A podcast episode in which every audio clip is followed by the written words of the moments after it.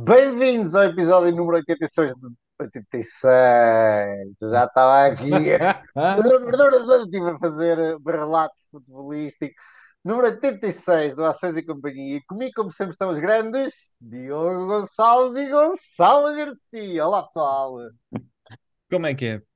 Tudo bem, Manuel Maurício. Cheios de energia. Olhem, eu, estávamos aqui a falar. Temos, temos o tempo contado. Quanto tempo tens, Diogo? É pá, tenho uma hora e meia. Ok, boa. Olha, eu lembrei-me, hoje parti um dente, portanto, tenho um dente assim em dois, dividido em dois, portanto, espetacular. Por acaso já estava desvitalizado, não me está a doer. E, e nada, e foi só alguma coisa que eu decidi partilhar convosco. Um- Uma novidade pessoal. Exatamente, uma novidade pessoal diária. Ahm, mais, mais coisas. O que, que, que é que vocês têm para dizer? Ah, As taxas de juros voltaram todas a subir, não é? Como- Aliás, há dois dias nós tínhamos falado disto aqui. Eh, não sei o que é que aconteceu que fez os mercados subirem tipo 4%. Inflação. Saiu os dados de Ah, inflação. Exatamente. E eu, eu na altura até disse: vais ver, dois dias depois, quando saírem os dados da, da Fed a subir. eh, Não, eh, foi do, do Banco Central hoje.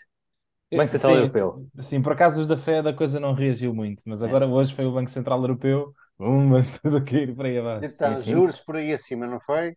Mais devagar, a subida, mais devagar, não foi? Mas continua a subir os juros. Ah, eu, eu, eu, acho que na, na- no Banco Central não foi nada mais devagar. Quer dizer, foi, foi mais baixo, mas a posição da Lagarde foi exato. Duríssima. Começou, começou a guiar para, para muitas subidas do próximo ano. Ela diz que isto é para continuar a subir à séria. Isso só nos facilita a vida, sabem porquê? Deixamos de tentar adivinhar que ações é que vão dar bons retornos. Vamos para as obrigações, que é garantido. Ah, Tá, tá o feito, problema, o problema, podcast o problema é que, o problema é que é o engraçado, na Europa nem, nem olhei tanto. O engraçado é que as obrigações caíram, apesar das taxas de juros estarem a subir. Pá, parece que o mercado não quer saber do que é que a Fed está a fazer. As obrigações a 10 anos estão a 3 euros, e- eh, 3,4%, quando a taxa da Fed está eh, acima disso, está a 4,5% ou Mas 5%. mas a taxa da Fed é a curto prazo.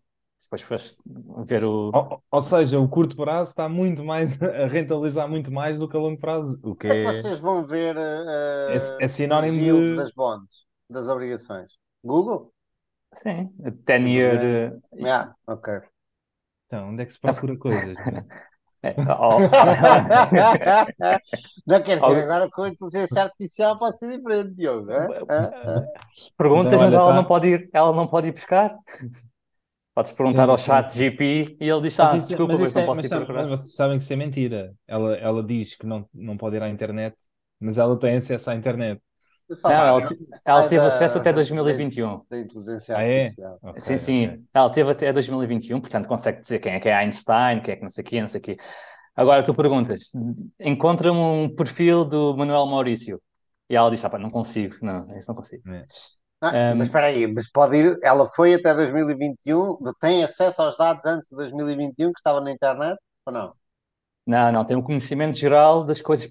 Uma coisa muito gira é tu perguntares sobre uma pessoa eh, que hum, não seja muito famosa e para ele te fazer um perfil. Pá, imagina. Tipo hum, Gonçalo o- Garcia? Tipo, um- sim, pá, olha, monta, monta um perfil do Gonçalo Garcia com, com o que tu, tu- o que tu sabes. E ela diz, tá, não, não, não podemos comentar, não, não, não consigo escrever sobre indivíduos específicos, blá, blá, blá, blá. Depois perguntas exatamente a mesma coisa para o Einstein, ela diz-te quem foi Einstein, viveu, não sei o quê, não sei o quê. Depois tu pedes, acho, eu, acho, que havia ali uma aldrabice qualquer. Eu acho que já houve gajos que demonstraram que. vão- é assim, ela pode, pode não ser capaz de ir à internet, mas que lhe continuam a ser ingeridos dados eh, que estão online, não é? Portanto, há assim Não, uma. não, a questão é, é que seria caríssimo manter se, se, se ela, para fazer estas respostas, tivesse de sempre fazer uma indexação a toda a informação que tem na internet. yeah. Yeah. Olha, várias coisas que falámos isto. isto no, no WhatsApp. Uma das que falávamos aqui no outro dia de se isto não vai substituir o, o- a Google ou se não vai erudir o mote. E depois eu mandei-vos alguém no Twitter a comentar, um especialista qualquer, a comentar que isto- o custo de, de fazer search através deste tipo de inteligência artificial, que acho que é qualquer coisa de linguagem grandes números, não sei, não me lembro do nome disso. Não, é Natural Language Processing. É, ok, pronto. É, Um, NPLs. É, Era 10 a, 10 a 100 vezes mais caro, acho eu, que, que diziam.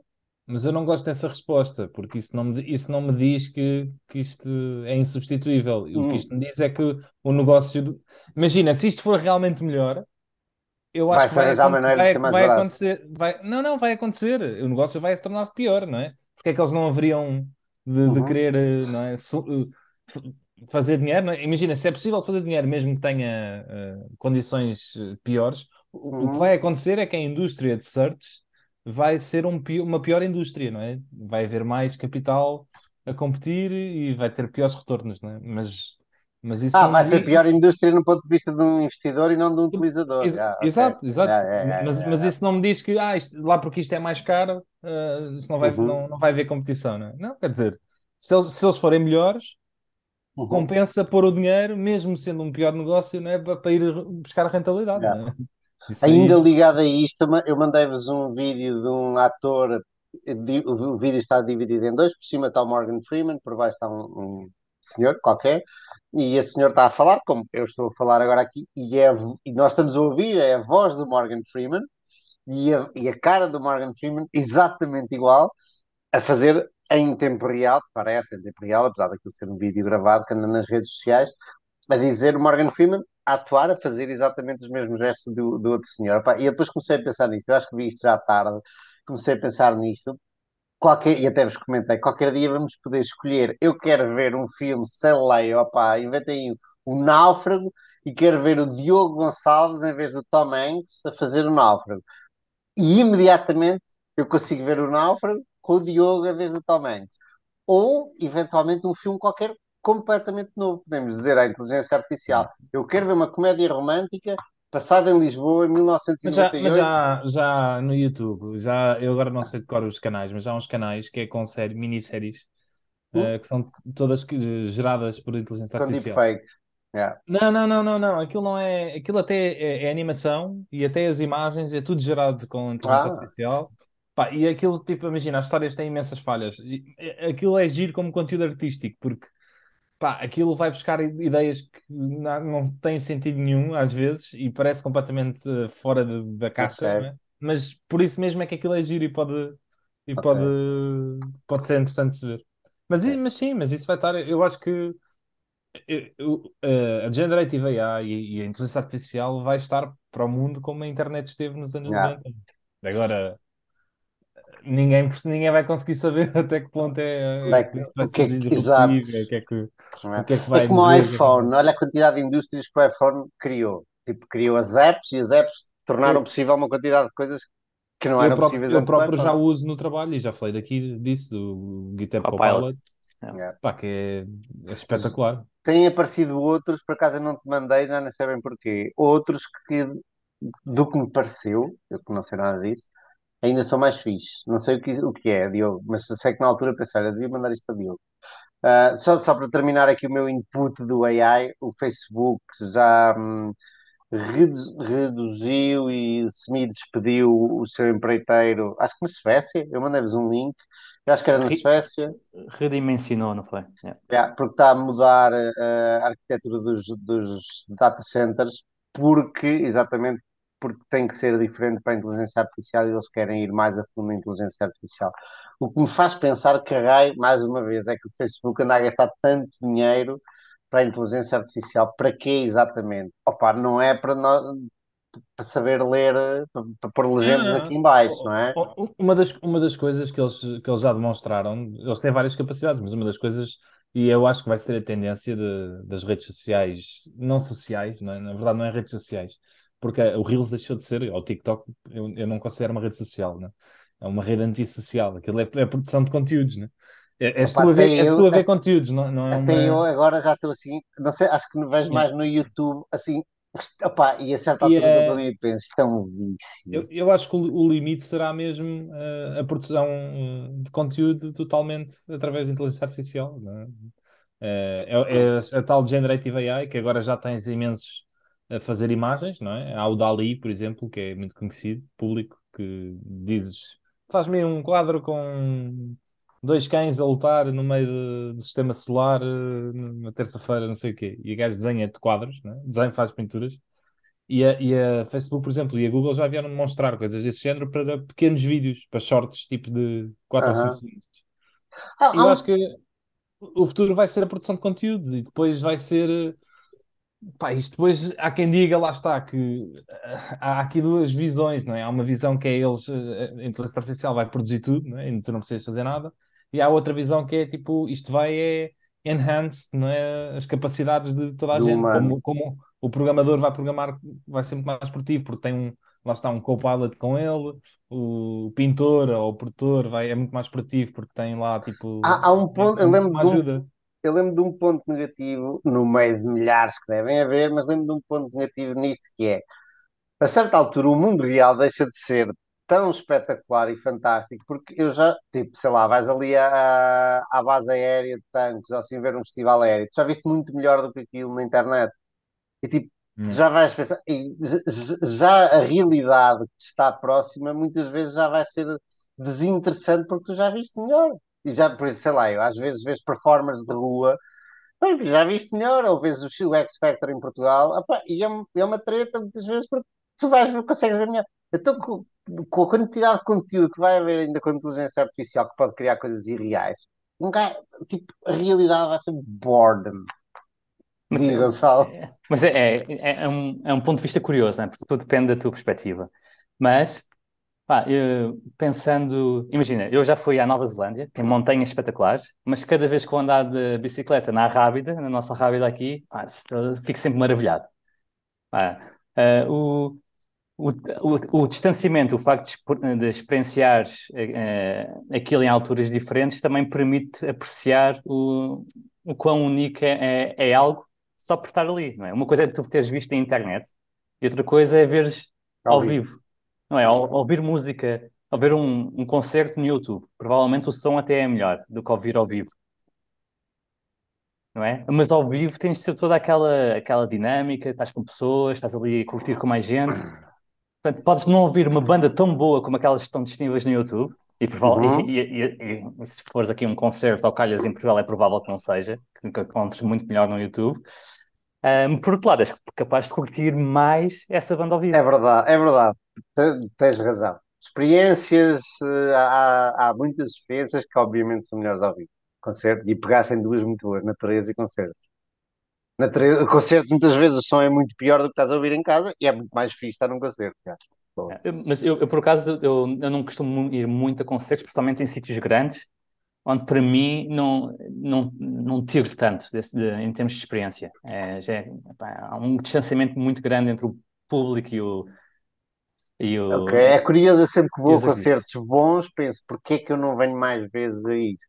Não, mas É eu, eu, quando vou a pequeninos, gosto mesmo muito. Ah, por exemplo, Uhum. gosto, gosto muito. ah, o último que fui ver, ah, assim pequenino, que gostei muito, foi um do Samuel Lúria. Tinha para aí ah, 10 mil pessoas. E, pá, é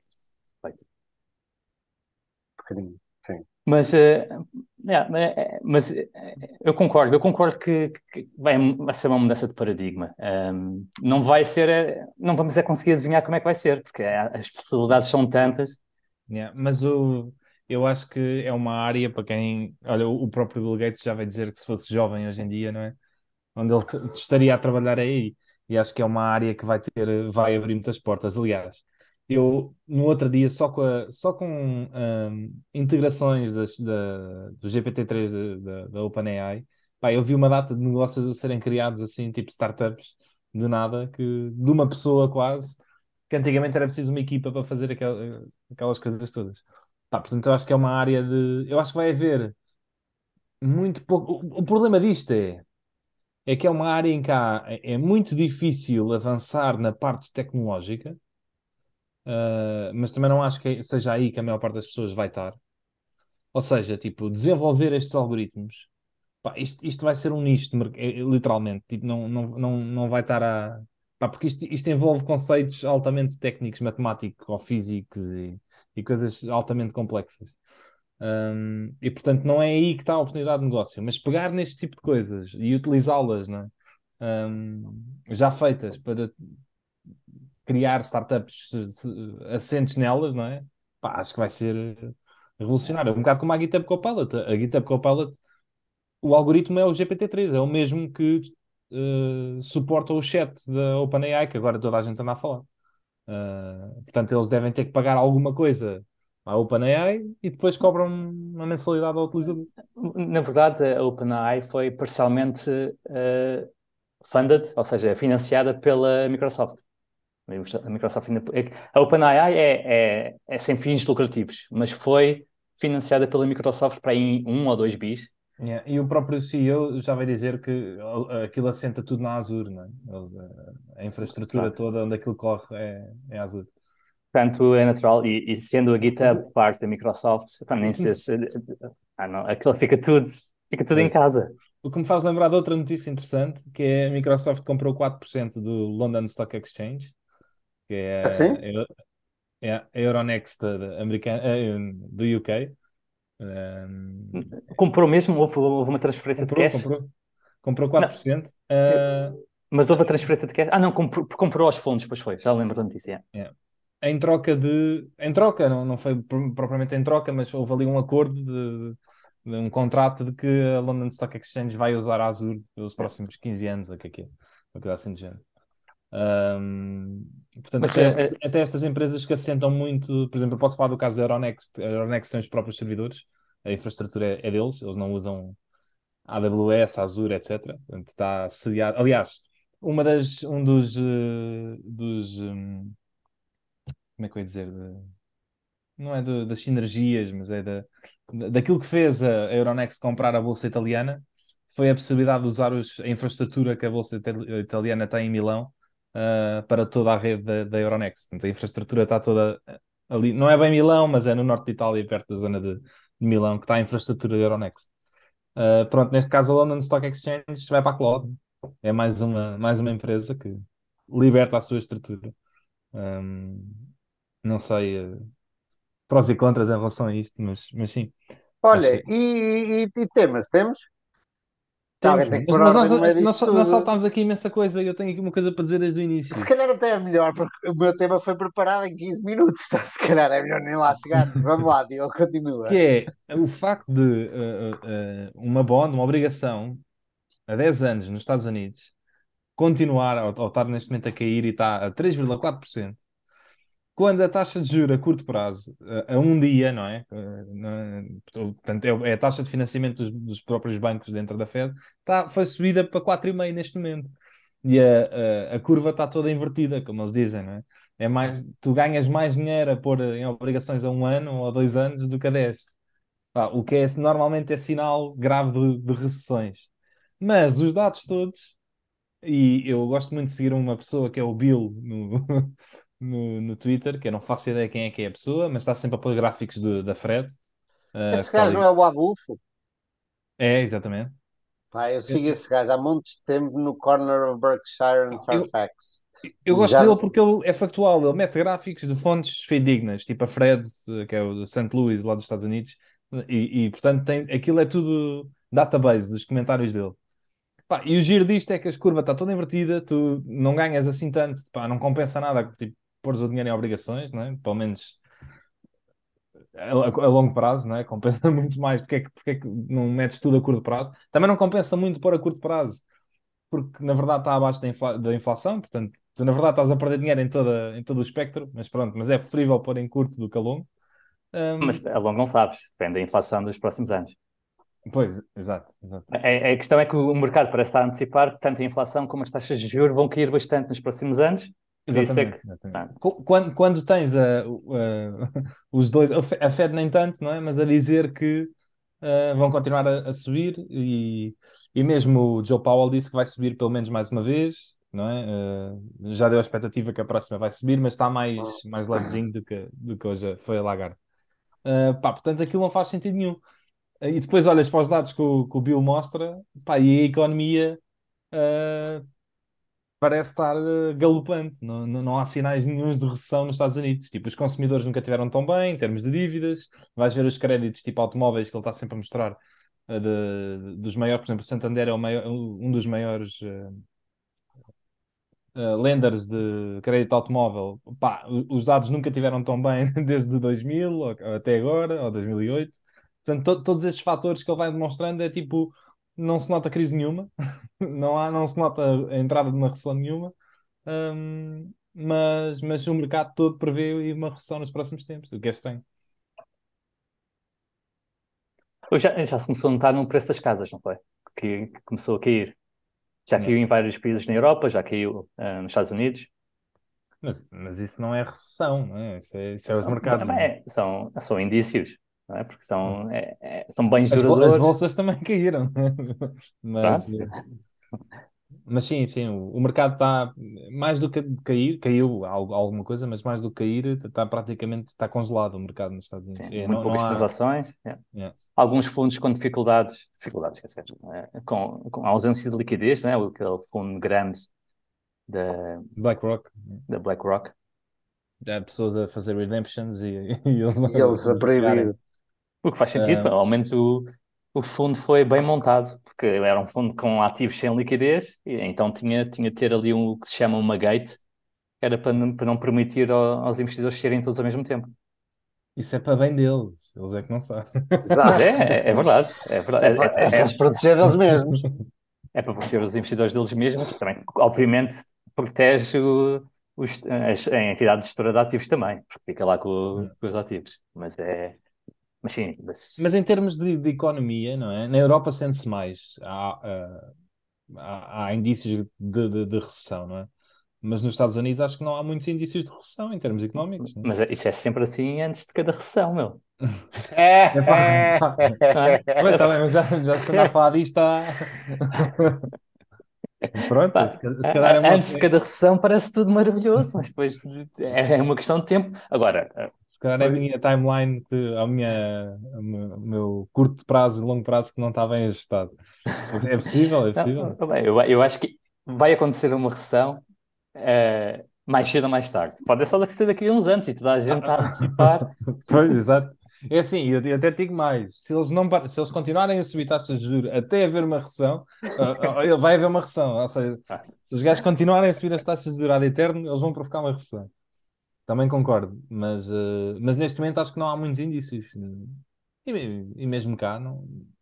Vamos ah, ver. Seja, seja, como for, para investidores é o melhor que pode acontecer: é, é, é o retorno do capital estar a aumentar seria, eu, eu, diria que para os investidores é, é o ideal seria as taxas de juros estarem a subir, mas a economia não entrar numa recessão. Ah, sim, sim, isso, isso é o perfeito, isso é o perfeito. É. Sim, sim. com a é economia é a subir e as taxas de juros a subir, pá, é, é perfeito. E com as empresas a, a terem montes de cash flow em que não. podem aplicar ou podes tu aplicar essas novas taxas de retorno. Sim, sim, isso era, é o ouro sobre azul. Yeah com isto, de giro. Não, estou a brincar. Um, Tem mais. Podemos ir Olha, aos temas. Podemos ir eu vou temas. falar sobre o quê? Sobre o quê? Quem é que sabe? Vais falar sobre a Dominos? Mas a versão. É pá, mas sabes, versão... que eu já... sabes que eu já vi. Ah, calma, diz lá, Gonçalo.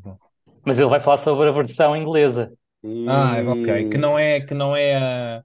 Não é, mar a, a, a, Master é, Franchise. É, é, um franchisor, não é? E é isso, um Master Franchise, sim. Porque, porque eu ia te dizer, epá, eu já olhei muitas vezes para a Domi nos Estados Unidos e ela não está a 10 vezes free cash flow nenhum, yeah. está, está a 30. Não, esta é uma Dominos muito especial.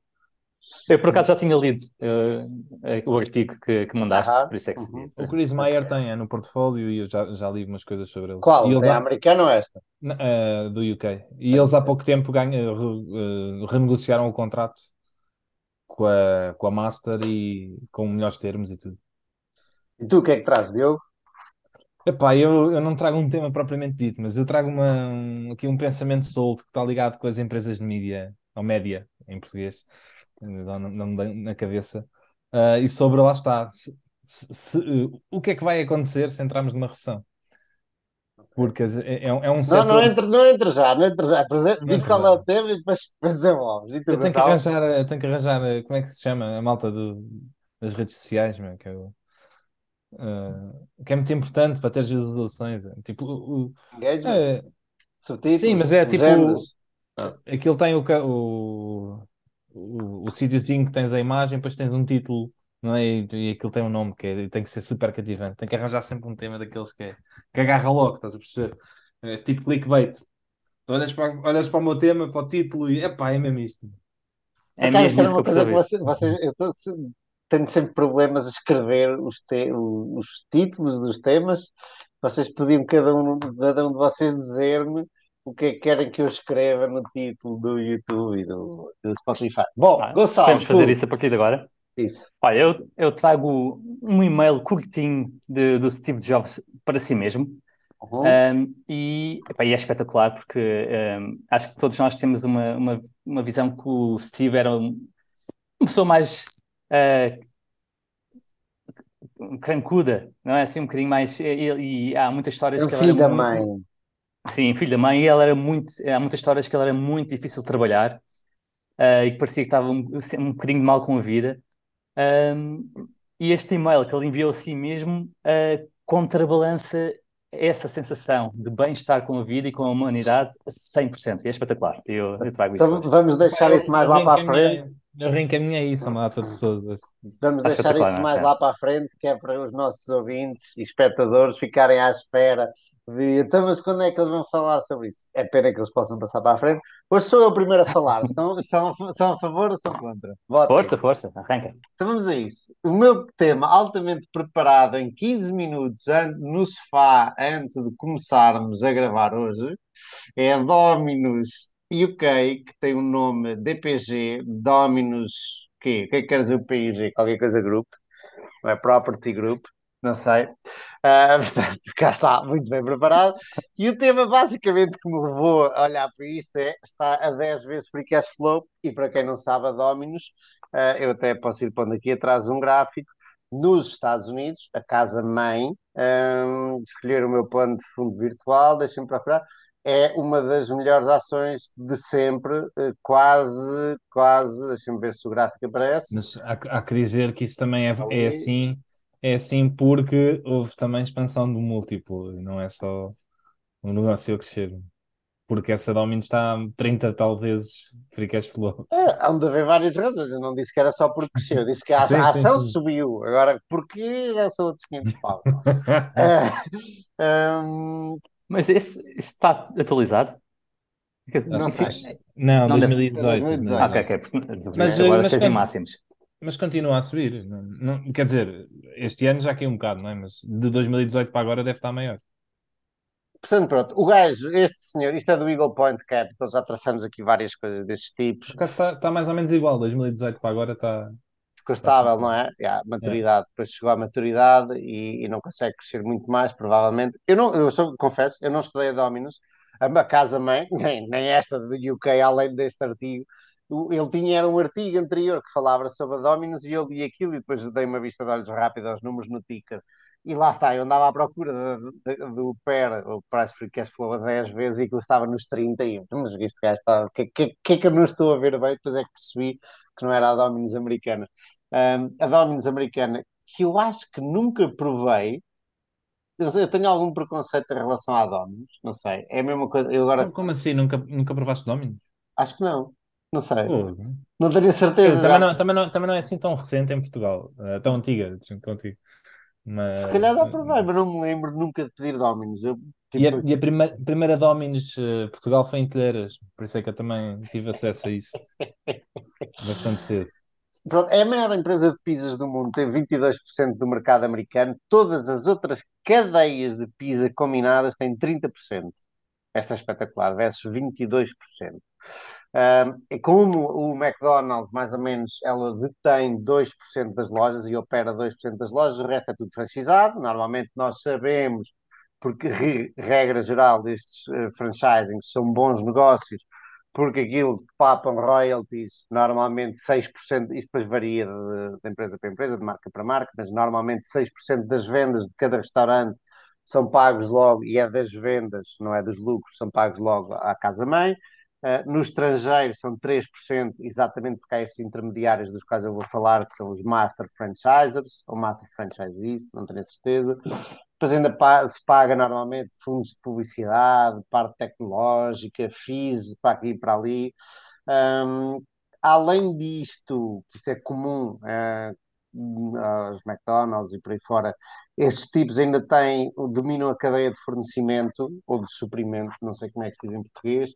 Tem 21 fábricas de massa nos Estados Unidos, mais uma quantidade de fábricas de outras coisas, mil carrinhas para a entrega das massas e 20% das vendas vem dos royalties, mas isto é 75% dos lucros, porque os royalties, obviamente, é tudo lucro, ou uma grande, uma grande parte. 59% das vendas são destas massas e, de, e, e, ingredientes, mas apesar de ser 59%, quase 60%, são só 25% dos lucros operacionais. Um, e eles incentivam os franchisees a comprar a matéria-prima eles próprios, primeiro porque é mais barata, depois é muito boa, e depois eles partilham o lucro operacional 50-50 com os franchisees, com os franchisados que compram tudo à Domino's. Eu gostava de entender um bocadinho melhor isto. Portanto, esse 50-50 é de quê? É daquela loja? Uh, é de quê? Se houver só um franchisee a comprar tudo à casa-mãe, não vai ficar com 50% do lucro operacional de toda a Domino's. Portanto, isto não é claro para mim. Bom, isto era uma introdução à Dominus Casa-Mãe que vem aqui atrás de mim e depois eu descubro que afinal o que estamos a falar é a Dominus Master Franchisee ou Master Franchiser, não sei o nome, em, em UK. Parece que eles tinham não só no UK, mas também Suíça, deixem-me ver as minhas notas, Alemanha, e Gonçalo, tu que leste aquilo, podes-me ir uh, ajudando. Já, já li há uns meses. Deixa-me saber, eu encontro aqui já Suíça, Alemanha e Islândia, e estes três, uh, três países um, ehm, são muito piores, ou eles estavam muito mais desfocados, o management estava muito mais desfocado nestes países, portanto, uh, baixavam muito. como é que se diz profitability? Rentabilidade rentabilidade, estava, ia dizer lucratividade e sabia que estava errado. Muito obrigado. Uh, quem tem um Gonçalo tem tudo. E, esse, pronto, e eles decidiram saltar fora deste país, que tem uma board nova de, com bastantes ações. Um, tem um management novo que vem da 3G, uh, ah, que são aqueles três brasileiros conhecidos, sócios do Buffett no Burger King. É no Burger King, não é no Burger King, é na Heinz e na, na Kraft Heinz. É, é e, e quê? No Burger King também, não é? Eles não são donos também do Burger King, a 3G? Sim, de, de, da Brands. O, restaur, o Restaurant Brands. Yeah. Mas não, não é com o Buffett. Não, aí não, eles são sócios yeah. na, na Kraft Times. Yeah. O, o CEO, uh, eh, não tenho certeza se é um senhor, Elias, será um senhor à partida, vem daí, portanto, Uh, à partida uh, é bom, mas também pode ser mau, porque na Kraft Times cortaram tanto a 3G que se lixaram, cortaram na publicidade e no marketing que se lixaram. Um, portanto, há aqui uma quantidade de coisas a acontecer que levam estes senhores da Eagle Point Capital a acreditar se, um, como é que se diz, se normalizarem as vendas e os lucros, especialmente as margens, porque a partir do momento em que se vende uh, Islândia e Suíça e eventualmente vão vender também a Alemanha que, eram, que tinham margens mais baixas, a rentabilidade vai aumentar e isto fica a 10 vezes o, lucro. O que eles dizem é que ah, e a Board está hum, eh, já deu sinais que vai devolver 100% do free cash flow aos acionistas. Neste momento, o dividend yield é de 4,4%, vão fazer à partida buybacks dentro, hum, à volta de uns 5%, só que aqui temos 10% de retorno, e eventualmente estes Eagle Points estimam que eles cresçam ali a uns 6 a 8% as vendas. Ok? Portanto, uh, as. E, e, dívida, e dívida? Dívida, os gajos dizem que tem duas vezes EBITDA, que não é por aí além. Uh, a americana tem muito mais. E uh, eu estava aqui a olhar, para podemos confirmar, se você, eu tenho isto aqui no ticker aberto, se me ver já agora. Uh, dívida a net debt EBITDA no ticker aparece quatro vezes, não sei porquê, eles dizem que é duas. Uh, calhar, é possível que aqui entre alguma coisa de hum, operational leases. Exatamente, das não. rendas que vêm, vêm pela casa-mãe primeiro, vêm pelo, pelo, pelo franchiser primeiro e ah, depois. Ah, não, mas o aluguer das lojas. É isso que eu estava a dizer, mas normalmente o aluguer das lojas pode, pode ser reconhecido ao nível do franchisado da loja ou ao nível deste do, do master franchisee. Pode vir, pode ser pelas duas maneiras. E Depende aqui quem tem a obrigação de pagar a, a, renda.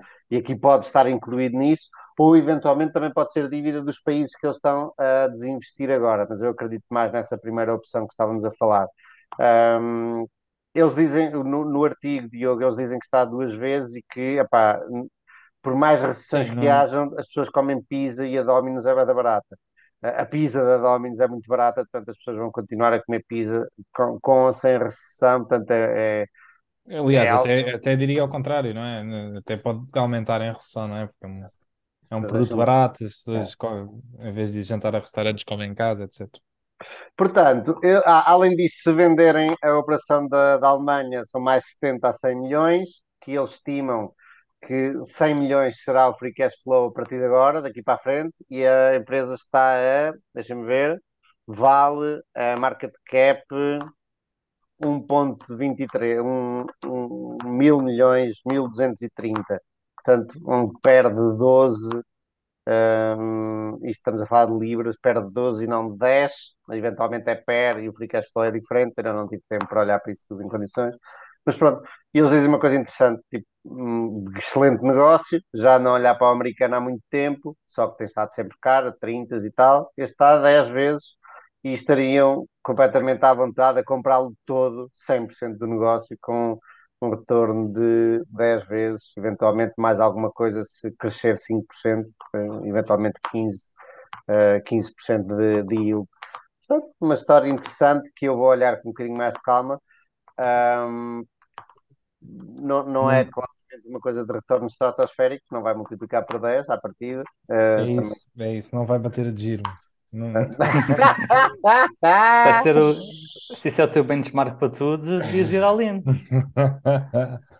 e, e por que não, meu? Sabes que o meu é um urânio e eu ando a carregar à série no urânio em shitty companies, em empresas que tipo, estou a fazer um índice de urânio, nem, às vezes nem vejo o que estou a comprar. Não, Quer comprar não um se faz, não se faz fortunas a diversificar, pá. Isto é... não, lá está. Eu, eu, estou a diversificar e, dentro de uma commodity. E, na, e nada aqui é, é aconselhamento financeiro. Portanto, mas, mas se queres perder uma fortuna, o melhor é concentrar também. É, exatamente. É verdade, é verdade. Um, portanto, pronto, fica aqui uma ideia. Quanto é que é do teu portfólio? Podes dizer, em porcentagem? Tentado, aument... tentado aumentar, meu. Tentado aumentar. Mas não sei. Não sei dizer. Mas está, está, está bastante alto.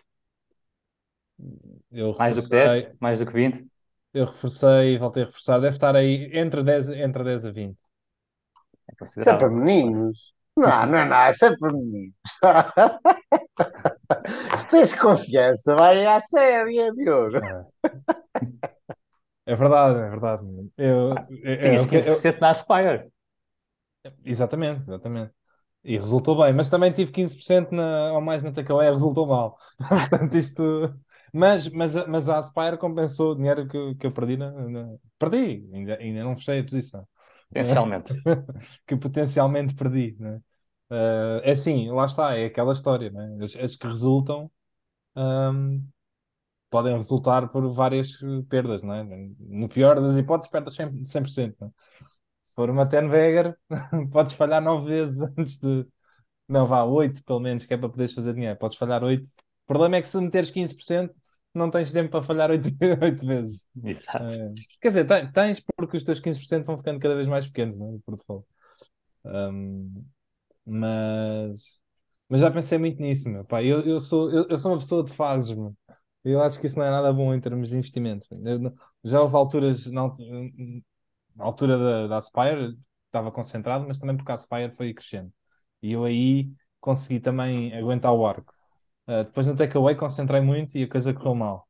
E eu disse assim: pronto, é por isto que não se concentra, não faz sentido concentração, vamos a diversificar, que é uma pessoa assim está sempre descansada. Né?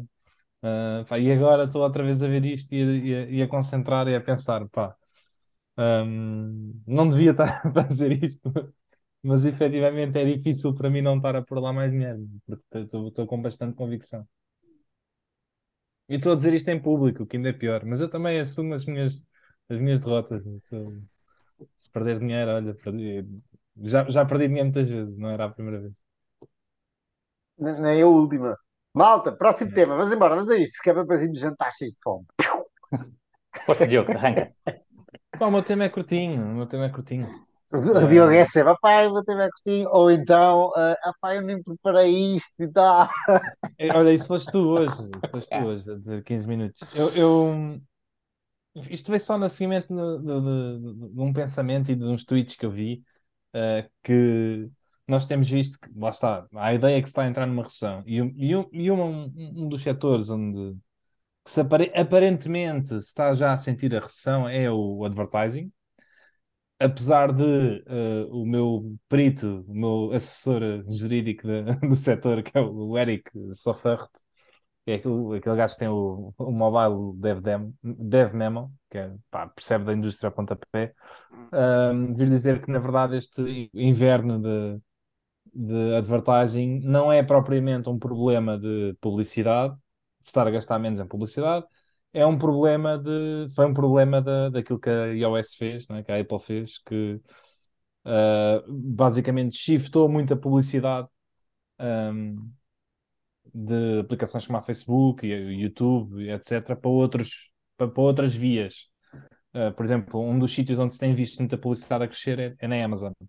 Uh, e a própria Apple também, o setor de publicidade da Apple, o setor de publicidade da Amazon tem crescido bastante.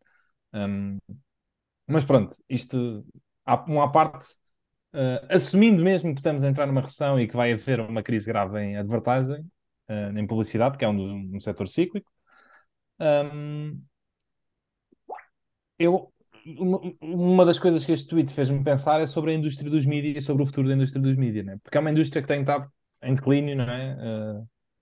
Uh, secular não é? nos últimos 20 anos, desde o surgimento da internet. Uh, os jornais estão a desaparecer, eles vivem essencialmente de publicidade, apesar de agora também já haver algumas subscrições, mas é pá, a subscrição online é um negócio muito complicado de subsistir, a não ser para certas pessoas, tipo, que tenham lá está, se fores um indivíduo que tenhas um Substack, consegues viver disto. Porque, porquê é que é difícil? Porque é muito fácil piratear, piratear isso. Ainda hoje é fácil dar a volta à situação em qualquer serviço desses. Uh, e, portanto, a maior parte das pessoas é reticente para comprar. Há muita parte mental de, pá, toda a vida isto, eu tive acesso pela internet grátis, porque ao início foi fornecido. E mudar esse mindset nas pessoas é muito difícil. Uh, e, portanto, essencialmente continuam a ser negócios uh, que vivem de publicidade. E o que acontece é que, com, com um setor estruturalmente em declínio, um, haver uma secagem não é, na, na indústria da publicidade, a, apesar de afetar, obviamente, em grande parte o Facebook e Google desta vida, isso são empresas que conseguem muito bem aguentar o barco. Não é? Um, enquanto empresas como a Washington Post ou, ou, outro tipo de New York Times, e já nem falo dos jornais tipo portugueses, tipo Jornal de Negócios e coisas do género, um, podem, pode ser uma, uma espécie quase de machadada, não, não vou dizer machadada final, mas de uh, efetivamente de reorganização de, da maneira como as pessoas veem mídia e eventualmente machadadas finais. Né? Um, nos Estados Unidos estes tweets vêm do Washington Post porque foram anunciados uma data de layoffs. Muitas pessoas foram despedidas agora para o primeiro quarter, portanto, no final deste ano. Um, e, e houve, houve, foi filmado reuniões uh, com, com, os, os trabalhadores a protestarem, etc., e a mandarem vir. Uh, Mas o Washington Post tinha sido comprado pelo Jeff Bezos, não foi? É. E estava a correr bem até. Não está em bolsa. Uh, Pois não sei se está ou não está, pelos, pelos vistos, né? lá está, quando, quando uma empresa deixa de ser pública, uh, as informações são muito mais escassas e, e, e, é muito mais fácil criar certas narrativas que podem não ser as, as certas. Um, mas eu diria que lá está, a, a, subsistir algum seria, lá está, o Washington Post ou o New York Times, eu já estou a falar dos maiores, não é? Sim, sim, é, uh, não, é muito mais fácil os maiores subsistirem do que os mais pequenos, claro eu acho que a indústria como um todo, se efetivamente entrarmos num período onde a publicidade uh, uh, seca um bocado, que já não víamos desde a última crise, acho que pode ser um, um, um fator muito grande para de reestruturação do negócio todo. Uh, e não sei até que ponto é que empresas como o Twitter e coisas do género efetivamente não viram os novos mídias de alguma maneira e, e, e, e tu teres certos de repórteres um, que, por exemplo, chegam a grandes audiências através de coisas como o Twitter e depois têm os seus canais de Substack. como muitos jornalistas já fizeram, que se despediram, uh, e que têm os seus blogs, né? Uh, com a sua subscrição, e aí conseguem sobreviver. Porquê? Porque não têm que alimentar uma indústria inteira, não é? É um one person, não é? É uma pessoa só. É, é, é mais fácil viver à custa disso. Um, e ser uma machadada final para, muito, para, para muitos mídias, né? Que, que efetivamente não sei como é que vão sobreviver. E pode ser, pode ser, a próxima recessão pode ser uma, um marco histórico para a indústria, de uma maneira geral. Um, em toda, em toda a área, até nos canais de televisão, não é? Se está a ver a, a migração, não é? Para, para, para, o PayTV, não é? Para, para sair do bundling, mas e, e, e depois na área mais clássica de, dos jornais e dos sites, não é? Uh, a reestruturação acho que ainda não vai ficar por aqui, acho que, acho que vai ter que ir e uma nova recessão vai provocar uma maior rapidez nisso e acho que é uma indústria que claramente vai colapsar ou que vai ter, ou que vai ter que reestruturar gravemente nos próximos dois, três anos a entrarmos numa recessão. A entrarmos numa recessão. Há, há uma empresa de mídia que eu tenho seguido algo, algo de perto, não é? Um, a Exor tem uh, 40% da, da Economist. The Economist. É. é um ativo pequeno de, dentro da, da, da Exor, mas eu leio os relatórios de, de contas da, da Economist e é, é, tem sido muito giro uh, verificar qual é a estratégia que eles têm tido. Eles, eles substituem, substituição, ah, bolas. Eles viviam à custas tanto de publicidade como de, de, de subscrições. Uh, era mais ou menos uh, 50-50 e a parte das subscrições tem aumentado enormemente uh, o custo uh, por, por, via de preço e não por, tanto por via de pessoas a subscrever. Eles aumentaram enormemente os preços, tanto das revistas pontuais, uh, que estava para aí 5 euros, agora está a 8, Uh, como do. E, portanto, não se importaram uh, de perder uh, audiência e perdendo também publicidade, mas compensaram muito. O pessoal que está disposto a pagar realmente apostaram que era um nicho que podia pagar. A subscrição da Economist custa 300 euros por ano, se não tivesse desconto. Portanto, já, é, já é considerável. Um, 3 euros por ano? 300.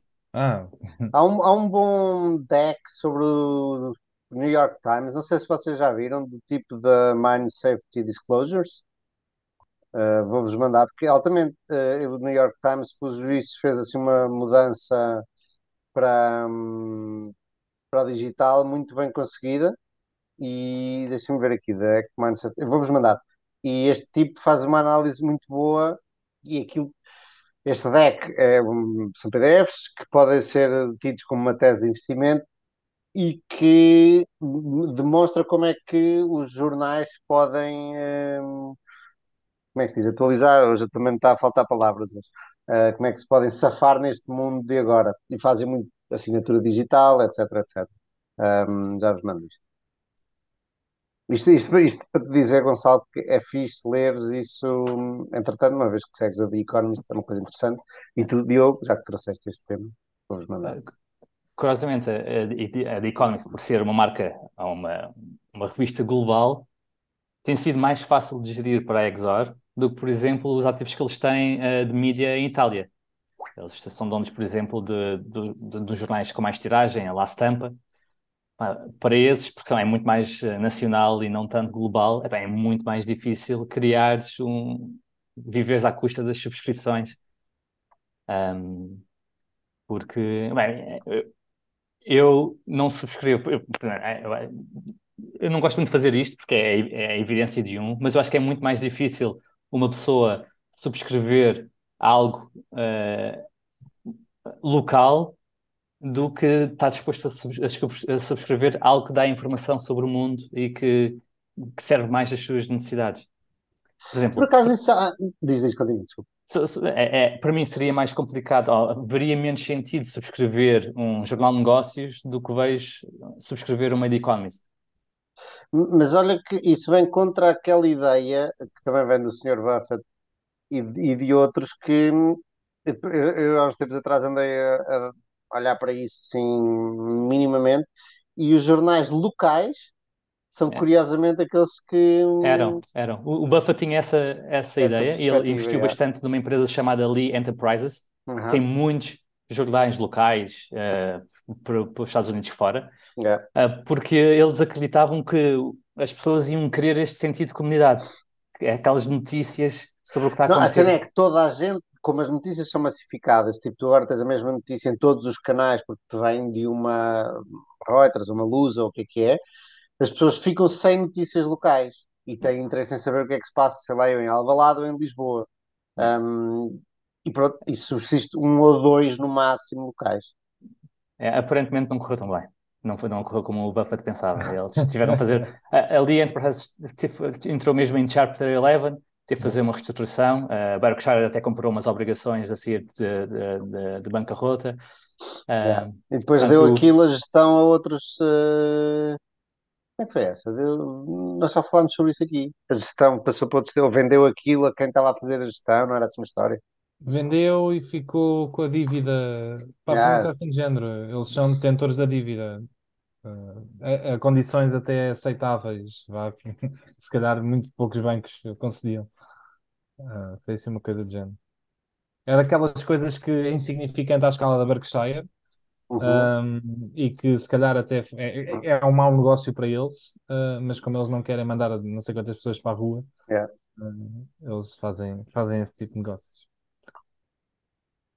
É interessante. sim, mas é, é, é um exemplo de, de uma análise que o Buffett fez e que não correu bem, mas lá está, por, não- por não, não ter uma escala muito relevante, ah, não, acabou por não, não ser nada o- material. Isso é o problema de empresas que se alavancam muito porque são negócios altamente seguros, né? Que é o que aconteceu também muito com os jornais, né? Eram negócios preditivos, altamente seguros, etc. E usaram isso para se alavancar muito, não é? Ah, pá, só que depois o problema é que isso, quando o negócio entra em declínio, ah, essa dívida anda, anda a correr atrás do prejuízo, É. porque torna-se cada vez mais insustentável de pagar. É tudo muito bonito, não é? Se o teu negócio for efetivamente estável, não é? Uhum. Pronto, isso, a Mas partir do momento em que um, um negócio passa a ser mau, deixa de ser um problema teu e passa a ser um problema de quem te financiou. Isso também, também não é necessariamente mau ter-te alavancado. Ah, principalmente se for. Eu, eu, eu até, no- nos jornais, eu até, até vejo como algo que é eh, amigo do acionista terem se alavancado no passado e depois entre- eh, eh, com estas mudanças seculares, depois entregarem as empresas ao- aos credores. O, o mal é quando tu te alavancas e não consegues uh, subsistir, subsistir. Bolas, estou estás mesmo a falar Está- espanhol. está bonito. Um, e não consegues ultrapassar recessões, coisas cíclicas. É. Porque não, porque falhares coisas seculares até é bom, não é? Porque não tinhas tanto uh, capital lá entalado e pronto, ok. Secularmente este negócio já não é tão bom, portanto fica para os credores. Isso é um ponto, é um ponto de vista. Agora, se, não tivesses dívida nenhuma, era tudo teu capital próprio, só significava que ias aguentar mais tempo um negócio mau durante anos e anos. Pronto, ok. Sim, mas está bem. Tem, tudo a ver com o momento onde tu entras, obviamente, né? Sim, se entras antes de, teres dívida, não é? E te alavancares para poderes retirar o, teu capital, etc. Aí sim. Ah, Assim, por agora, isso- comparar isto no, no final dos anos 90 é capaz de não ter sido a melhor ideia. Só que o ideal é investir em empresas que não têm dívida de todo, porque ainda têm essa hipótese. Exato. Uma empresa sem dívida é uma empresa com a opcionalidade de ter dívida no futuro. E uma empresa com dívida não tem isso. Se tu pensares nisso, imagina, ah, esta, esta empresa tem um retorno enorme porque tem cinco vezes, está cinco vezes alavancada a EBITDA, não é? Se, se não tivesse cinco vezes alavancada, podia-se alavancar cinco vezes e retirar esse capital todo e dar-te logo. Um, A opcionalidade tem o seu valor, sem dúvida. yeah. Vamos passar ao próximo tema? Bora? Bora Então lá. vamos a Um- isso. o- o- Mas só, só, só, só aqui um pormenor, desculpa, antes disso. Os bancos, eh, se calhar não faz muito sentido, não é? Mas os bancos podem ter obrigações, podem pedir eh, dívida financeira. Sim, sim, não- tem. Tem muitas obrigações. Têm? Tem. O, Não, não lhes- eles não podem pedir emprestado à- ao Banco Central e sai-lhes mais barato? Para que é que pedem obrigações? Para que é que emitem obrigações? Um, há há várias razões. A principal é porque, é, por motivos regulatórios, por vezes, eh, compensa ter obrigações. Um, um exemplo um, recente é, principalmente válido na Europa, é, houve muitos bailouts na última crise na Europa, ou seja, os, o, o governo veio e safou muitos bancos, em, em que os, os obrigacionistas sénior foram protegidos. E o que o Banco Central Europeu disse é que agora você, os bancos têm de cumprir rácios de capital que incluam bail-in, instrumentos que são bail-in. Portanto, há muita dívida sénior que, que é unsecured e que pode, em caso de necessidade, pode ser chamada a, a, a capitalizar o banco. E há um requerimento, é. há, há, há, níveis uh, que, os, que, os, bancos têm uh, de, de, cumprir. Isso, isto é chamado MREL. ok, então imagina se eles emitirem preferred shares, isso não entra para os níveis, ou seja, não prejudica o que. Portanto, eles precisam cumprir os níveis, há, há, há, níveis para tudo, há níveis para uh, uh, o chamado Core Tier 1, que é para aquela equity mesmo tua, para, para, para o capital próprio mesmo teu, e depois há aqueles instrumentos que não são bem dívida nem bem equity, que são tipo as subordinadas e afins. Há outro rácio para isso. E depois há outro rácio também que incluem eh, estas obrigações senior unsecured, que também podem ser chamadas para, para fazer um bail-in.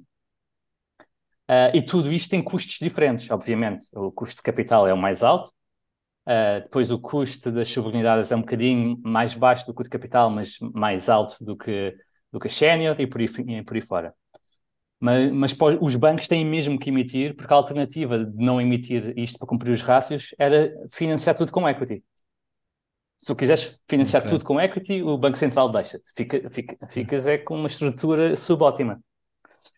Um, e depois, uh, há, há, também uh, muitos instrumentos, e acho que estes são os principais, que são as secured. São obrigações secured uh, que são financiadas no mercado, basicamente têm as hipotecas todas por trás. Portanto, mesmo que tu vais à falência, quem te emprestou dinheiro pode ir lá buscar as hipotecas. Portanto, aquilo tem muito pouco risco, não tem um, quase não tem o risco da entidade. Uh, se assumirmos que as hipotecas têm sempre valor, um, por isso é que, por exemplo, tu contrais uma hipoteca no novo banco e o novo banco vai à falência outra vez. Ah, tu, tu, não ficas livre de pagar aquela hipoteca. O, o credor do novo banco vai ter uh, a tua hipoteca e vais tudo ter que pagar. A, minha questão muitas vezes é tipo, imagina, ultima, estes últimos anos os bancos tiveram excesso de capital, não é? Eles nem. Eh, o, os, depósitos, os depósitos dos clientes eram superiores ao, ao dinheiro que eles tinham ah, Exato, não, tem, tem excesso de liquidez, yeah. mas não, nunca tiveram excesso de capital. Não, não têm muito excesso de capital, são coisas diferentes. Em termos de rácios, uh, okay, rácios okay, regulatórios, Sabes, as emissões que os bancos fazem não é por necessidade de liquidez, é por necessidade de capital. Os bancos têm sempre. A diferenciação que ela vai fazer é, é, curto prazo longo de, e longo prazo, não é? A, a diferenciação é a liquidez ao, uh, ao cumprir rácios de capital impostos pelo Banco Central. Porque, teoricamente, se, o Banco qual, Central. Qual, qual, mas qual é é a diferença dos depósitos para, para uma obrigação? É que, os depósitos, é que a obrigação tem uh, tem uma determinada duração que, uh, a, a que é obrigação superior, não é? A, a, obrigação conta para estes rácios de capital. Tu emites uma obrigação yeah. e o teu e rácio... E os depósitos não contam, não é? Exatamente. E o teu rácio de capital fica melhor do ponto de vista do, do, do Banco Central. Okay. Seja, exatamente porque aquela obrigação que tu emitiste pode ser uh, bailed-in, pode ser usada para, para, para caso de necessidades que, que o banco correr mal enquanto que há uma resistência política enorme a usar depósitos para fazer isto, para, para, safar, eh, para, para salvar bancos. Yeah. Ok. Não... Sim, que... sim, sim. Faz sentido, faz sentido. Sim, mas o, o contexto regulatório do, dos bancos mudou muito desde a crise na Europa e estas coisas todas mudaram bastante e, e, e há requisitos de capital, o requisito de capital aumentou muitíssimo tanto ao nível de capitais próprios como ao nível de capitais alheios que não sejam depósitos. Uh, há muito mais necessidade de, de usar uh, por imposição relatória. Uh, no, aquilo que há uns tempos no nosso grupo, o Manuel perguntou, pediu para tornar claro porque é que uma subida das taxas de juros era benéfica para um, para um banco. Eu usei o, o exemplo do, do Banco Inter, e aquele quadro que eu pus, consegues ver todas as linhas e o custo por todas as linhas que eles têm de financiamento. Desde, menos a de capital próprio, obviamente, mas todas as outras têm um custo explícito aparecem lá e, e ajudam-te a perceber qual, para onde é que vão todos os juros que o banco paga e todos os juros que recebe. E, aí consegue perceber porque é que é melhor que as taxas de juros subam do que deixam.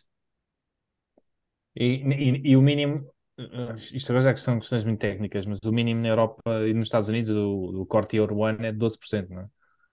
Depende, é, é, pois é, é tão diferente e há diferenças entre os, entre os blocos económicos. Eu estou a perceber, imagina, o Banco Central pode especificamente, por exemplo, chegar a um banco e dizer tu tens que aumentar. Yeah, exatamente. Yeah, e é de ser diferente para o resto.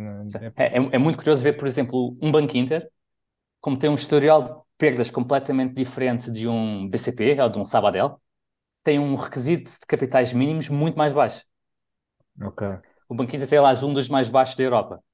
É tipo uma palmadinha na mão. Tipo, tu comportas-te bem, podes fazer brincar com os teus amigos. Tu portas-te mal, tens que comer a tua sopa. Exato. E depois, depois eh, também podes uh, agravar este custo, este requisito, de acordo com a dimensão do banco. Ah, tu és too big to fail? Toma, precisas de mais capital. Aí é que os bancos perdem, perdem algumas sinergias quando ficam demasiado grandes. Uh, um Santander tem um requisito de capital superior a um Banco Inter apesar de aparentemente ser mais diversificado e tem mais países e afins, mas precisa de mais capital. Uh, Porque é too big to fail. Não sei too big to fail e também, também tem um histórico com, com, alguns anos de perda que não, provavelmente não ajuda. Mas uh, o facto de ser demasiado grande também, é, também o prejudica na, em termos de requisitos de capital. E há, e há um sítio onde nós podemos ir ver isso de todos os bancos europeus? Ou... Ah, ah. É, na, o, a EBA faz o, acompanhamento destas, de tudo, tudo isto, tem, tem lá tem um site e, e consegues ver para todos os bancos e, por ano. Um, e depois eu posso enviar o link uh, e consegues ver todos os bancos. É. Okay. O, curiosamente, o banco com, com requisitos mais baixos, todos, pá, não, não vais adivinhar que país é que é. É Portugal, não sei. É, é, é o, o Banif, não. Uh, dá-nos pistas, vamos fazer um jogo, dá-nos pistas. É, é, é, é, um país do sul da Europa. Ok, então é, vou dizer Grécia. É, é, um, é um, um banco italiano. Tem o requisito mais baixo de todos. Um banco que nunca teve perdas, tem um super certinho, altamente conservador. Mas, mas um banco comercial. É um, é um banco. Porque, porque, porque, nisto entram todos os bancos, não é? Por exemplo, um, um banco rosa também teria que cumprir requisitos, não é? Apesar de. Ah, não, tem, tem, tem, é, são requisitos diferentes, mas uh, o Banco Rosa está sobre a alçada do Banco Portugal, é muito pequeno. Precisa de ser, okay. pedir, pedir, uh, os bancos precisam de ser de uma certa dimensão para estarem sobre a alçada do, do Banco Central Europeu. Por exemplo, o Montepio é o maior banco português que não está na, na, na alçada do banco, do banco Central Europeu. Está a ser regulado é. pelo Banco de Portugal. Pode fazer mais maroscas. É, assumindo que Portugal é, é, mais corrupto do que o Banco Central Europeu. Está um, bem. Ok. Pois, isto é tudo, isto é todo um mundo novo para mim. É, é, é, é, é, por isso é que há muitos investidores que decidem, logo à partida, nunca investir em financials. Tu vais é. porque o, o banco é um modelo de negócio diferente e depois não tens as seguradoras, que é outra maneira de pensar. Portanto, e às vezes. Mas, o, mas os brokers acho que são muito mais simples de, de ver do que. Exato, são mais, são mais uh, fáceis de analisar. É, então, indo aqui para o, para o e-mail que o. Para o teu tema. Já... Para o tema, um e-mail que o Steve Jobs enviou a si próprio.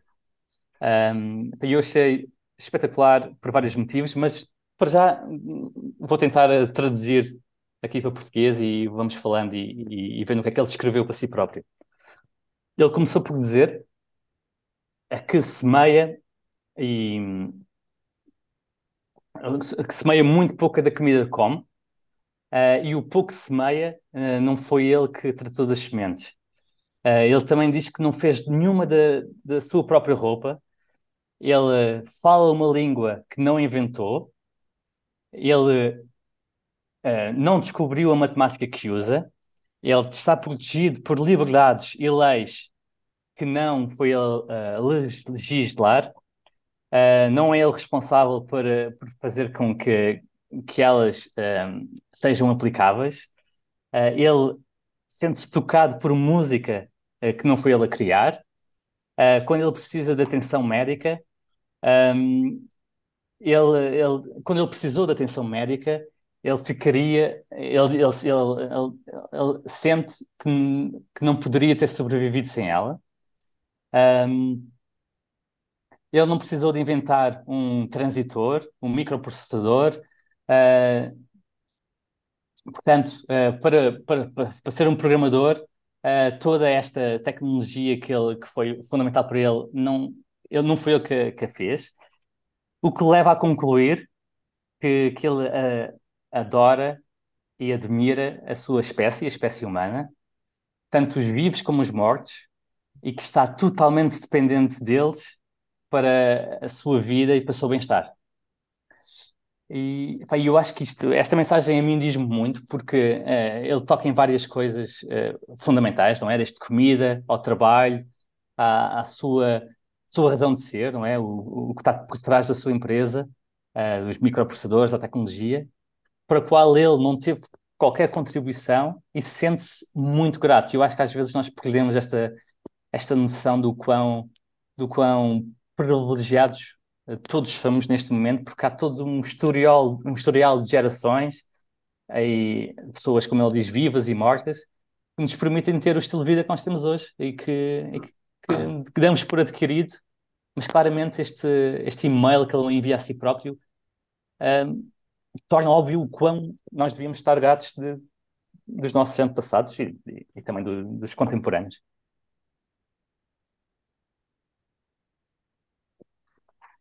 E um momento, um momento de silêncio para gratidão. Mas... Let it sink. Não, eu passei isso, pronto, porque eu acho que a maior parte das pessoas, eu, eu, acho que há dois fatores, mas a maior parte das pessoas é muito pessimista e vive muito revoltada com a sociedade, pelo menos no meu núcleo, no, no, eu, eu sinto isso também, yeah. Um, e há pouca, há pouca gratidão sobre aquilo que temos, e, e muitas vezes isso acontece porque Lá está, tem, tem a ver com, com dois fatores. Eu acho que um deles é, é, é nós darmos por adquirido, não é?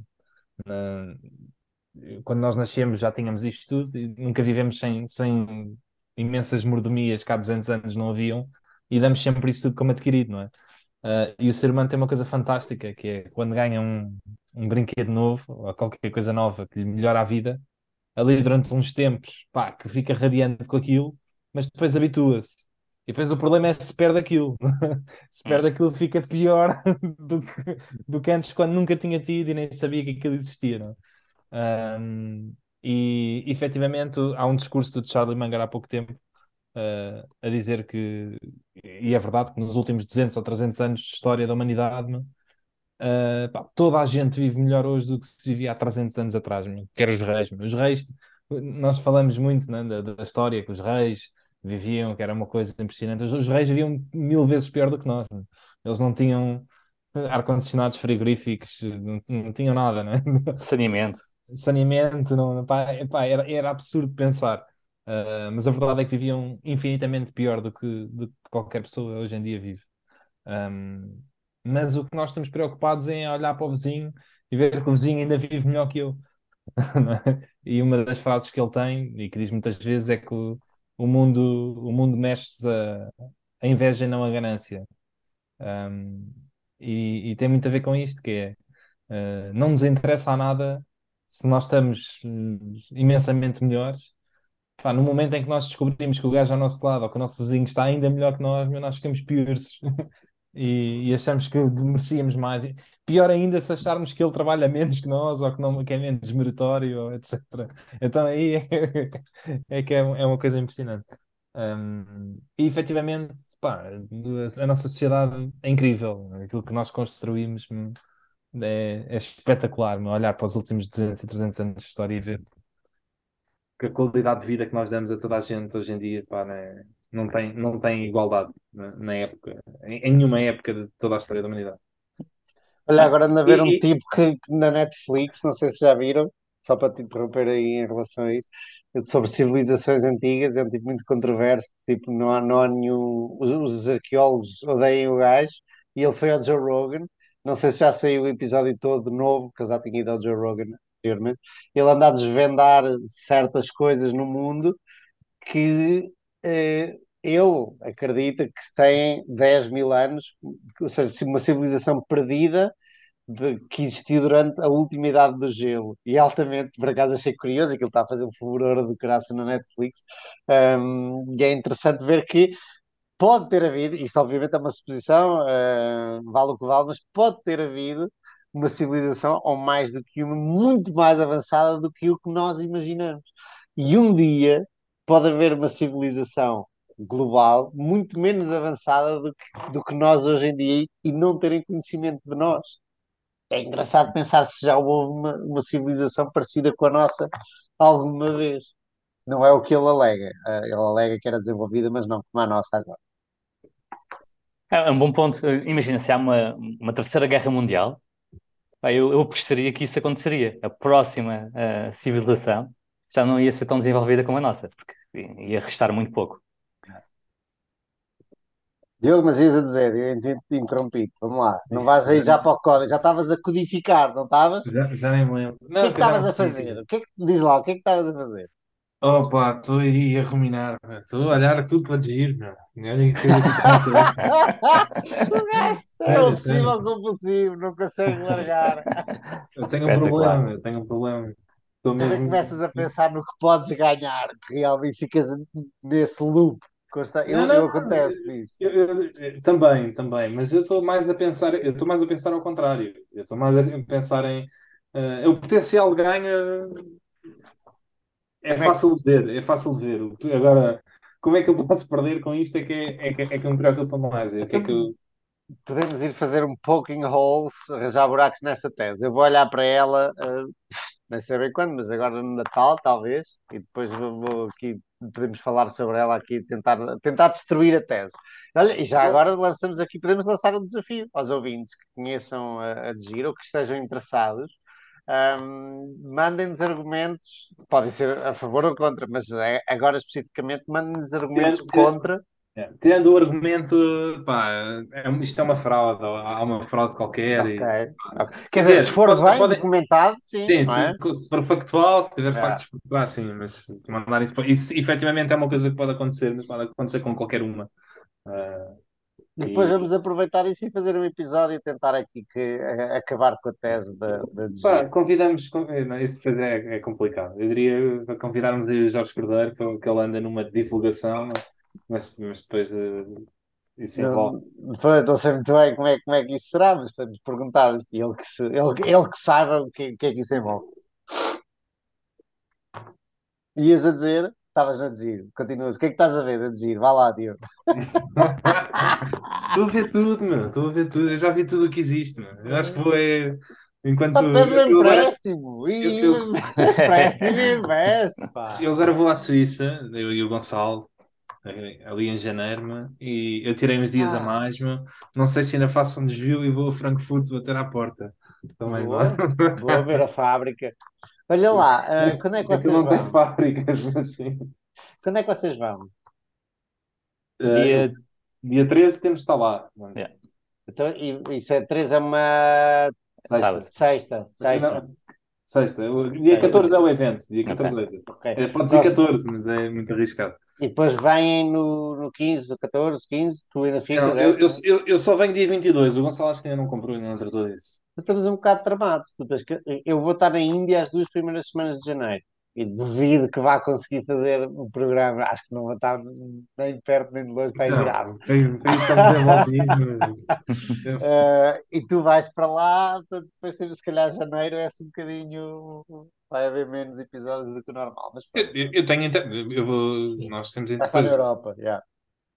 Está na Europa. Era fixe fazer, era, era fixe fazer um convosco na Suíça, pá. Só que eu não vou estar cá, eu chego no dia 15, mas era altamente fazer um convosco na Suíça, era espetacular. Fazer em direto de lá era brutal. Mas pronto, fica para o próximo ano. Com o Rob Vinal a aparecer no podcast. E, então, isso, opa, é. isso era mel. E eu não sei quem é que vai, mas eu, por exemplo, há, há a possibilidade de aparecer gajos tipo o Guy Spear, tipo, ele é, ele é suíço, é suíço, vive lá, já mencionou, sabe quem é, o, o Rob, portanto, por exemplo, é, é perfeitamente plausível que apareça um, um Guy Spear eu não, não tenho muitas esperanças, mas, mas, tenho, mas gostava que ele que o visse lá, por exemplo. Bom, malta, se quiserem ainda podemos continuar aqui mais 10 minutos. Não, não. Acho Tá que é ótimo, isso, ótimo. Também tenho que, tenho que largar a de giro, tenho que ir para um jantar, meu. Isso. Não, Então ia estar aí a ver, ia estar a ver eh, as entrevistas todas em alemão, meu, ia traduzir. E mais ah, não está traduzido? Não há- os transcritos não em Depende, inglês? Se forem vídeos no YouTube e coisas do género, pá, traduz, mas é muito mal. Yeah. Um, esse é um dos problemas. Mas eu acho que isto, isto depois já é um problema, meu, porque eu acho que há, há a teoria, não é? Que a informação a mais é, é pior do que a menos, não é? Uhum. Porque ficas mais committed né? e, não, e não resolve nada. Dá-te uma, uma falsa sensação de segurança. Yeah. Tu só precisas ali a três ou quatro factos e, e O- conhecer. Esse exemplo foi, eu, eu lembro-me, cada vez que me falam disso, lembro-me sempre daquele, de havia um analista, eh, Equity Research, que seguia a Parmalat, aquela empresa, oh, Parmalat, vocês conhecem, não é? De leite e afins. Pá, Este anal- analista sabia quanto é que produziam todas as, as fábricas da Parmalat, em termos de leite, quais eram as fábricas mais rentáveis, Epá, tinha- sabia um detalhe inacreditável da empresa. Nunca se questionou foi porque é que eles tinham tanto cash no balanço. Eh, e, e pronto, e, afinal aquele cash, quando alguém fez essa pergunta numa, numa, numa conference call, o CFO engasgou-se, ah, porque ah, pode ser preciso, ah, ah, ah, ah. Depois isto, isto levou a mais perguntas e o pessoal suspeitar um bocadinho, e aquele cash não existia. Ah, O que é que eles tinham lá? Porque eles não, não tinham aquele cash, eles diziam, ah, isto é ok, temos esta dívida, tinham, eles tinham muita dívida Ok. com... Tinham muita Pois, dívida e daí tinham este- muita dívida de curta daí- duração. Daí Diziam, ah, isto é- estranheza. Diz? Daí a estranheza, não é? De... Yeah. Porque é o cash, se tens, Se tens muita dívida. Yeah. Eles não eram net cash, eles tinham era muito cash e depois muita dívida de curta duração e muita dívida no geral. E diziam sempre ao mercado que era ok porque tinham aquele cash. Não, mas se Cobria. esse- Mas essa, essa história, como é que uma empresa era, é suíça, não é? A Parmalat ou Não, é era italiano. italiana. italiana? Não é? Como é que há auditores, meu, tipo, pá, é- já a história da Wirecard é tudo, um- é assim uma cena. Parece-me tipo que os auditores, mas não andam, andam ali a, É. não sei, a, a assinar tipo em branco, meu. ou tem que haver corrupção ali por trás, muitas vezes. Porque uma coisa é, pá, há coisas que eu percebo que seja difícil de ver. Ah, agora, há outras é cash no, no banco, meu. Olha, o, o caso da, da Grenk, que é aquela empresa que o Rob Vinal tem, que foi vítima de, de um, Short. de um short. Primeira coisa que a, que, que a Grenk fez e publicou-me para toda a gente ver, até aos acionistas, foi o extrato do, porque eles têm um banco, a, a Grenk, apesar de ser um leaser, ah, o extrato daquele dinheiro depositado no Deutsche Bank no dia a seguir, meu, tipo ah, uma, uma, uma notificação do, do, do Deutsche- não é do Deutsche Bank, é do Banco Central Alemão, ah, ah, a garantir que aquele dinheiro estava depositado na conta do, do Banco Central Alemão, do tipo daquilo. Pá, isto é, isto é facílimo de ver, meu. Eu não sei como é que tipo, estas coisas não tipo, passam completamente ao lado. Como é que a Wirecard tinha não sei quantos Mas- bilhões na Indonésia? tudo, tipo, Sabes como é que a, a Wirecard fez? Ah, uma das razões para conseguir fazer isto. Tinham au- auditores diferentes para a casa-mãe e para as subsidiárias. E o que acontece nos auditores é quando tu já chegas com contas auditadas, externamente auditadas, o- por exemplo, ah, eu acho que era, no caso da, da Wirecard, até era, era a Price, que era o auditor, acho que era a Pri- PricewaterhouseCoopers. A Price recebe de um outro auditor, que era um auditor local, e aceita ah, ah, aquilo como auditoria, é. aceita a auditoria, portanto não vai verificar a uma subsidiária local porque nem sequer é paga para isso. Yeah. Ah, pronto, e depois Olha, vai mais verificar. uma, mais uma, uma segurança que me dá, quer dizer, não uma segurança, a de giro, por exemplo. A Espera aí, a não, Giro, não é? tinhas Não é ainda falado da de Giro. A Flatec, a Flatec Giro tem a sede da, Flatec, que hoje em dia é dona, não é? Também da Giro. Podes ir a pé da- dali até ao Banco Central Europeu, até à Bafin, que é a entidade reguladora, e até ao, ao- Central Banco Alemão. Portanto, está ali tudo, uh, aquilo está mesmo na City financeira. Deve almoçar todos uns com os outros. Não Isso- quer dizer isso- nada, até pode ser isso é pior. pro- Pois, isso é propício para uns saírem de um lado e serem contratados pelo outro e tal. Mas, mas pelo menos ali a Bafin, ao, ao, ao BCE, etc., estão ali em cima. Aquilo está ali tudo, tudo ali. Não é O- como se. Mas, o- mas uma, uma coisa muito importante quando existe, quando desconfias que existe a fraude, é ires verificar quem é o auditor, não só da, da entidade que estás a ver, consolida, mas também das, uh, das uh, subsidiárias. Ah, e se for um auditor diferente, e se for principalmente diferente no, no, um, da casa-mãe ser uma Big Four e depois o outro ser uma coisa que nunca ouviste falar, pá, isso é um red flag. E provavelmente, e, somente porque basta uma subsidiária para, para, para, para esconder os ativos ou para é. fazer a inflação de, de, o que quer que seja. E isso tem que estar tudo nos annual reports, não é? Das empresas. Não, não tem que estar. Ah, não? Então como é que tu verificas isso? Ah, tu, tens tudo, tudo que, todas as, as, subsidiárias consolidadas estão lá mencionadas no Annual Report. Depois tens okay. de ver quase uma a uma. Mas, mas, mas, mas, essa já não tem que ser pública, essa informação, ou tem? É. Ou como é que tens acesso a quem é que audita as subsidiárias? É, o, olha, um, uma boa forma de ver como, como é feita é, por exemplo, a, a, se há uma alegação de fraude de D-Local. Já ouviste falar? Uh, D-Local é uma empresa uh, tipo uma PayPal do, do, do, da América Latina, cresceu imenso e, e faz, faz, uh, facilita pagamentos para, para países com controle de capitais. Yeah. Portanto, imagina, Argentina, Brasil, não tem controle de capitais, mas é, há restrição de capitais, não é? Portanto, é, é, é, eles são intermediários nestas coisas. E a Muddy Waters fez um, um, um relatório uh, a expor o que eles acham que é fraude e, e, e, mostram exatamente isso, como é que eles foram ver quem era o auditor, o auditor das subsidiárias, onde é que eles estavam a, a, a encobrir, uh, ao, alegadamente a encobrir uh, a origem dos fundos e fins, e agir ver. Normalmente, em Portugal, por exemplo, todas as subsidiárias têm de ser, todas as empresas SA estão, sabe, consegues ir buscar os relatórios, contas. Precisa de pagar 5 euros por relatório. Ah, bem. Mas, mas dá trabalho, mas consegues ir ver. Uh, muitas vezes é o mesmo auditor, portanto, aquele, ele, ele diz-te logo. É, olha, o auditor da, da Gira é a BDO. Ah. Não, é, não é uma das Big Four, né? isso é uma red flag. não, estou a brincar. Um, por acaso é giro, é, é giro a BDO classificar-se. Imagina, há muita ideia das Big Four, não é? A BDO, a BDO no, no, no Wikipedia, aqui na, nas cenas que encontrei, diz: BDO é, é uma das cinco maiores redes de contabilidade do mundo. Ninguém fala das cinco, é sempre as quatro. Mas, um, Malta, yeah. chegamos ao fim. Chegamos ao fim. Mas pronto, uma, uma, razão para usar uma BDO é poupar uns trocos. Mas é um bocadinho estranho, de fato. Olha, já, já temos aqui um começo, já temos aqui uma ponta. Diogo, agora é a tua tarefa de puxares o novelo e, e explicares porque é que é BDO e ver se há algum problema aí. Não, mas, mas é relativamente comum usar em BDO. BDO e há outra que se chama Mars, também é relativamente conhecido. Ah, essa era aquela que, que o Maurício viu na. Não, essa era a Graham Norton. Graham Norton, que era da, dos lares de idosos, que o. Como é que chama? Como é que chama a empresa dos lares de idosos que, que saiu o livro? A Orpea usou, Orpea. não era a Graham, Graham Norton, acho que era isso, que eu vi lá na, na Irlanda. Mas, mas estás a dizer porque é que é comum usar a BDO ou, ou outra? Não, é, ainda é relativamente comum. É, normalmente usa-se quando não és uma empresa tão grande e não estás disposta a pagar pelo carimbo da, das Big ah. Four. Agora, há empresas de auditoria completamente obscuras. A BDO ainda tem alguma reputação.